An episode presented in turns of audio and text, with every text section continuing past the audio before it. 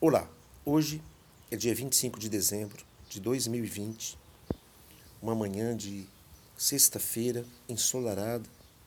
Eu estou na frente de casa e me lembrei de um texto para compartilhar na Cápsulas de Fé. Hebreus capítulo 10, a partir do versículo 35. Não abandoneis, portanto, a vossa confiança, ela tem grande galardão. Com efeito, tendes necessidade de perseverança para que, havendo feito a vontade de Deus, alcanceis a promessa. As nossas decisões são tomadas muitas vezes com base nos nossos sentimentos. Outras vezes tomamos de forma racional, a maior parte com base emocional.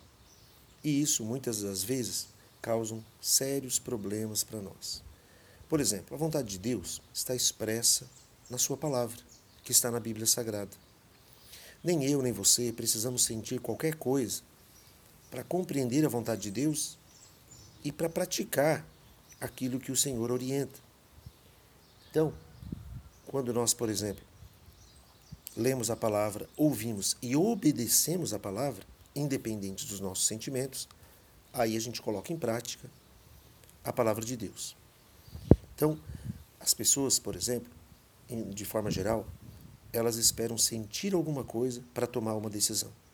Mas na realidade é o contrário. Nós decidimos racionalmente por algo independente dos nossos sentimentos. Porque se você depender apenas dos seus sentimentos, ah, hoje eu não estou com vontade de trabalhar. Ah, hoje eu não estou com vontade de fazer algo.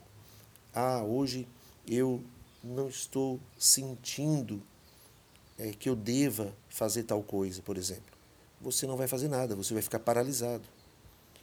Porque para que você persevere, a persistência vem de uma decisão racional, inteligente.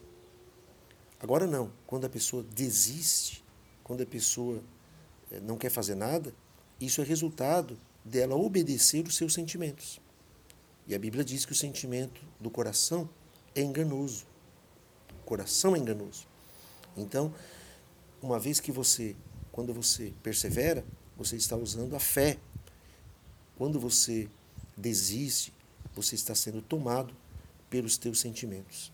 Os sentimentos sempre vão impedir, muitas das vezes, de você fazer algo que é benéfico para a sua vida e para a vida daquelas pessoas que estão à sua volta.